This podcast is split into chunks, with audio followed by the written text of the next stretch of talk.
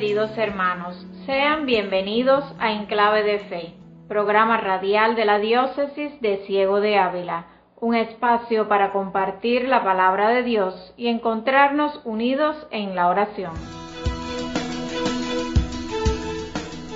En este decimoctavo domingo del tiempo ordinario, Jesús se nos presenta como el verdadero pan Solo Él puede calmar nuestra hambre y sed más profundas. Sobre este tema nos hablará Monseñor Juan Gabriel Díaz Ruiz, obispo de Ciego de Ávila. Si nos escuchas hasta el final, podrás disfrutar del momento habitual de música, oración y una interesante sección sobre catequesis.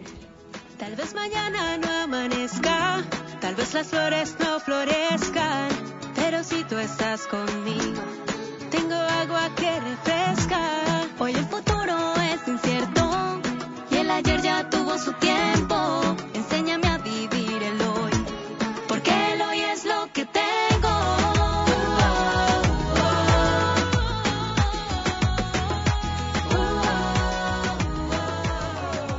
Queridos amigos, en estos tiempos convulsos en que la historia depende muchas veces de quien la cuenta, nos pueden asaltar dudas sobre nuestra fe. Por eso hoy en la sección de catequesis, Randall Pineda nos invita a preguntarnos, ¿se puede equivocar la Iglesia en cuestiones de fe?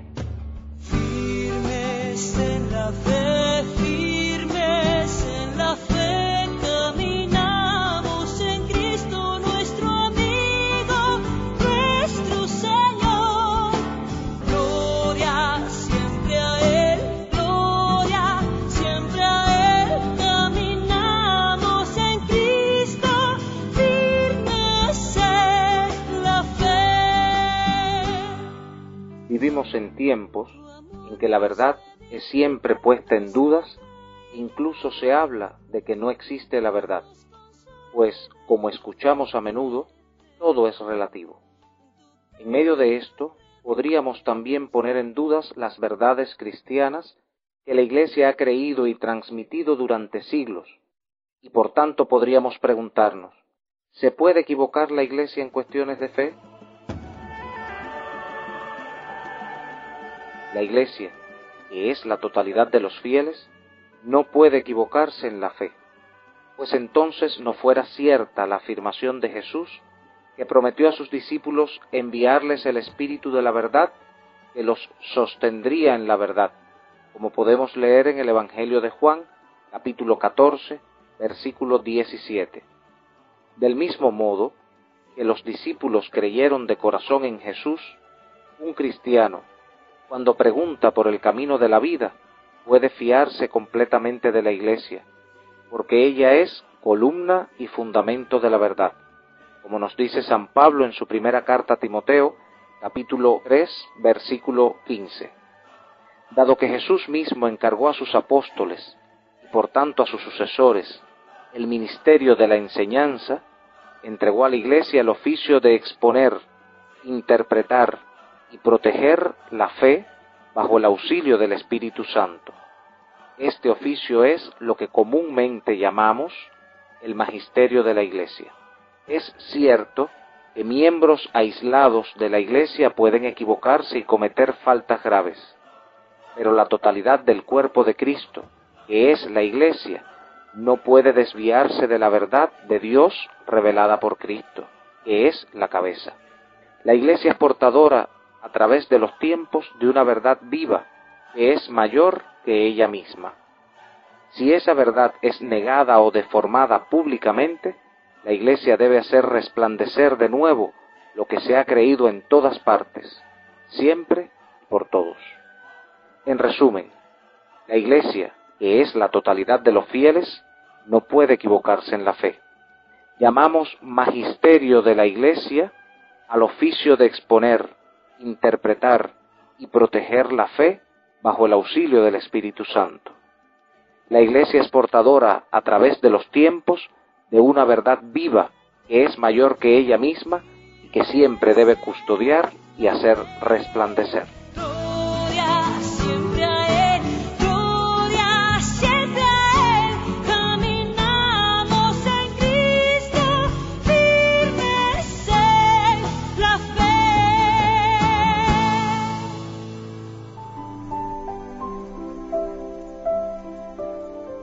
Hace falta que les diga lo difícil de la situación que estamos viviendo. Nosotros cristianos pues no somos de otro material diferente al del resto de las personas. También estamos agotados, también llenos de incertidumbre, pero la fe tiene que ser nuestro apoyo. Por eso es importantísimo el mantenernos en cercanía con Dios, porque si no es así, nuestras fuerzas humanas, que son limitadas y que son débiles, no podrán enfrentar todo lo que vendrá. La fe tiene que ser nuestro apoyo,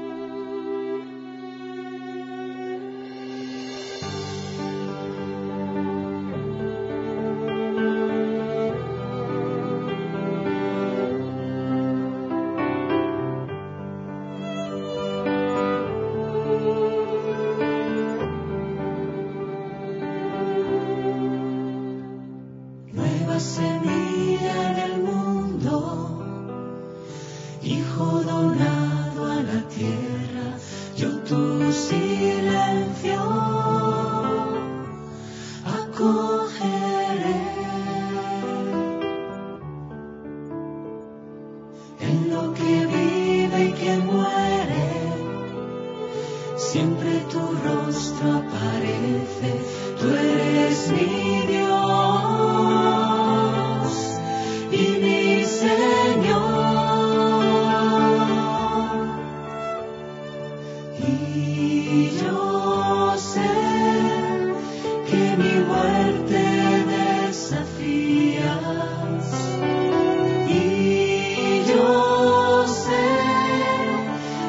mi noche tú iluminas.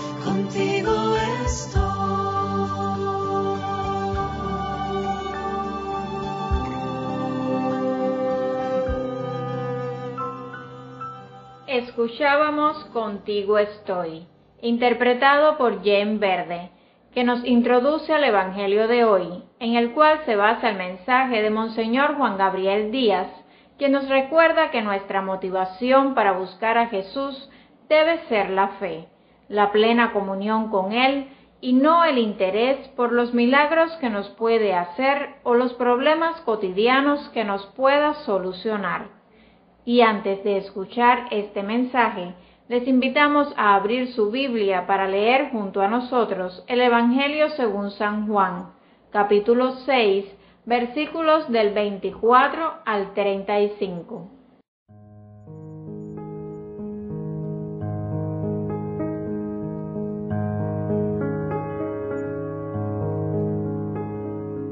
En aquel tiempo, cuando la gente vio que ni Jesús ni sus discípulos estaban allí, se embarcaron y fueron a Cafarnaúm en busca de Jesús. Al encontrarlo en la otra orilla del lago, le preguntaron, Maestro, ¿cuándo has venido aquí? Jesús les contestó, Os lo aseguro, me buscáis, no porque habéis visto signos, sino porque comisteis pan hasta saciaros. Trabajad, no por el alimento que perece, sino por el alimento que perdura para la vida eterna, el que os dará el Hijo del Hombre. Pues a éste lo ha sellado el Padre, Dios. Ellos le preguntaron, ¿y ¿Qué obras tenemos que hacer para trabajar en lo que Dios quiere? Respondió Jesús. La obra que Dios quiere es esta, que creáis en el que Él ha enviado. Les replicaron, ¿y qué signo vemos que haces tú para que creamos en ti? ¿Cuál es tu obra? Nuestros padres comieron el maná en el desierto, como está escrito. Les dio a comer pan del cielo.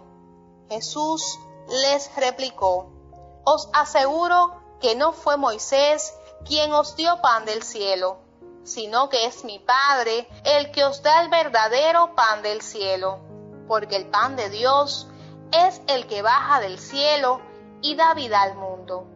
Entonces le dijeron, Señor, danos siempre de este pan. Jesús les contestó, yo soy el pan de vida. El que viene a mí no pasará hambre, y el que cree en mí nunca pasará sed.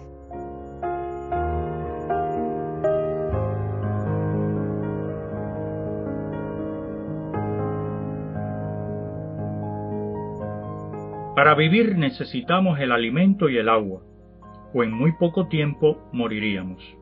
No es de extrañar que en la Biblia ambas realidades materiales, se utilicen a menudo para referirse al profundo deseo de vida y felicidad completas que todo ser humano experimenta, y que solamente Dios puede saciar de modo absoluto. El Evangelio de hoy, continuación del correspondiente al domingo pasado, es una muestra de cómo nosotros, que deseamos la respuesta a nuestras ansias de plenitud, no siempre buscamos en el lugar correcto el alimento y el agua que puedan saciarnos de verdad. Así como la muchedumbre del Evangelio, también nos quedamos cortos en nuestros esfuerzos y tenemos horizontes estrechos. Aquella multitud vio en Jesús un libertador y quisieron hacerlo rey, pero después olvidaron incluso esto y sólo buscaban que continuase dándoles el pan que les saciara todos los días su hambre natural. No entendieron el signo de la multiplicación de los panes y los peces. Fueron incapaces de ir más allá de la materialidad inmediata de la obra realizada por Jesús. Por eso el diálogo con él estuvo lleno de equívocos. El Señor les habló de la necesidad de procurarse el alimento que da la vida eterna, y ellos pensaron en un trabajo que él les asignaría como pago por darles el pan diario. Les dijo que debían creer en él, el enviado por el Padre para salvarlos, y ellos le pidieron una prueba, por supuesto material, de que lo era realmente. Les hablaba del verdadero pan del cielo, es decir, de sí mismo, el único que, cuando lo comiesen, no volverían a tener hambre, y ellos le suplicaron por ese pan, entusiasmados con la idea de nunca más tener que afanarse en la búsqueda del sustento diario. Este episodio tiene una gran similitud con el diálogo del Señor con la samaritana que viene a buscar agua al pozo. La diferencia está en que, como veremos en el próximo domingo, no todos lograrán abrirse a la fe en Jesús, a diferencia de aquella mujer y sus paisanos. La respuesta final de Jesucristo es clara. Sólo Él puede calmar nuestra hambre y sed más profundas, y existe una sola condición para lograrlo, creer en Él, el pan vivo enviado por el Padre Dios. Jesucristo, camino, verdad y vida, es la respuesta definitiva de Dios a nuestras aspiraciones más altas. Señor, ¿a quién iremos? Tú tienes palabras de vida eterna, respondió Pedro a Jesús al final de este capítulo seis del Evangelio de San Juan. Que esa convicción de fe nos mantenga perseverantes en el camino del bien y nos anime a continuar anunciando la salvación a todos.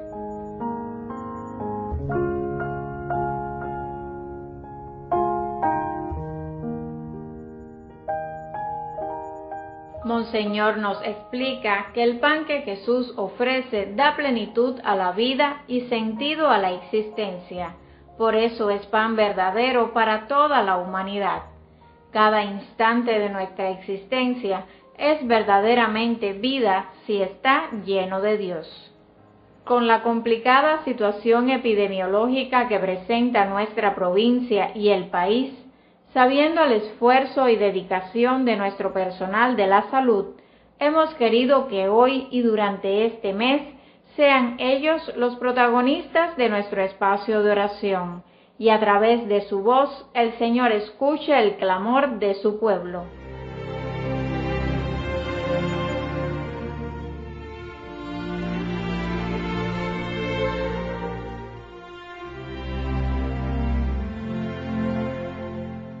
Alma de Cristo, santifícame. Cuerpo de Cristo, sálvame.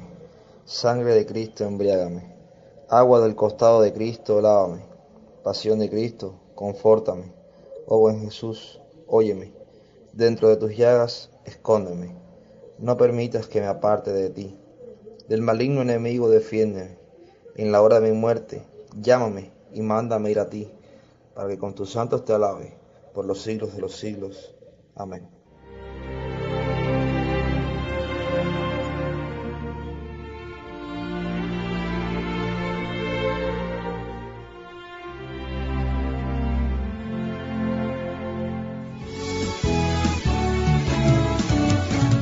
Clave de Fe.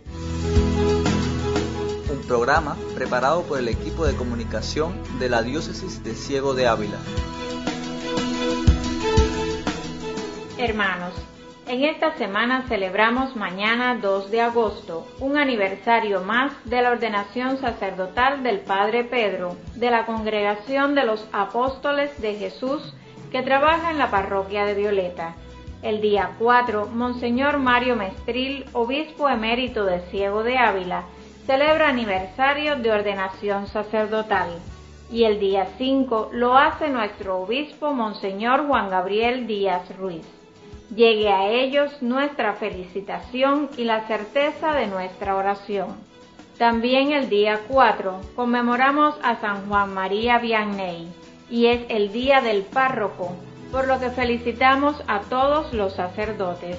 Por último, recordemos el viernes 6 la fiesta de la transfiguración del Señor. A Él encomendamos a todos los que hoy sufren por esta pandemia.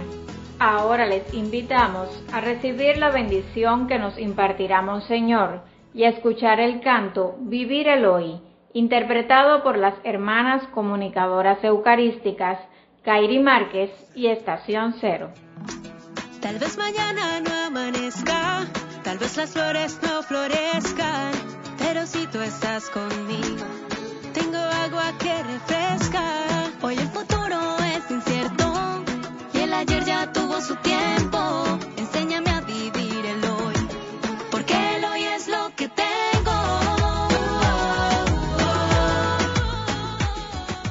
Recuerda la relación con Dios desemboca en un estilo de vida, en una manera de ser de la que se desprenden todas las obras buenas de amor y de servicio, porque lo que hacemos lleva la huella de lo que somos. Que Dios afiance los corazones de todos ustedes en su amor, para que enriquecidos por los dones de la fe, la esperanza y la caridad, abunden en esta vida en buenas obras y alcancen sus frutos en la vida eterna. Amén. Y la bendición de Dios Todopoderoso, Padre, Hijo y Espíritu Santo, descienda sobre ustedes y los acompañe siempre. Amén. Hoy miraré con tus ojos al que está a mi lado. Cuidaré con tu amor a quien me has confiado. Alejo la tristeza sembrando alegría.